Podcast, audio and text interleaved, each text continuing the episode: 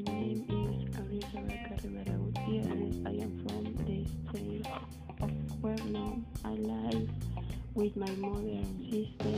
Uh, I am studying stomatology. I am currently in my second semester of university. I have my team and good everything.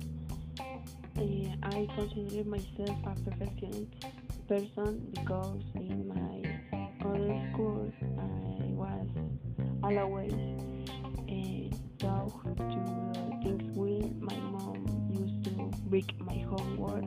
It, it was the weight and that made me a perfectionist in why.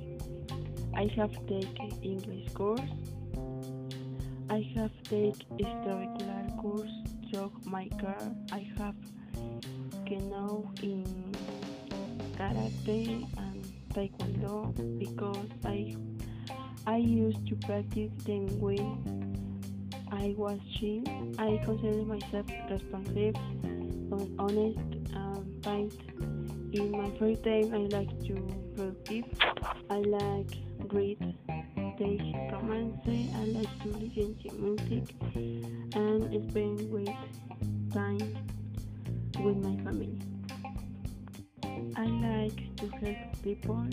That that is one of the reasons why I am studying stomatology. I would like to help people in the day oral uh, health.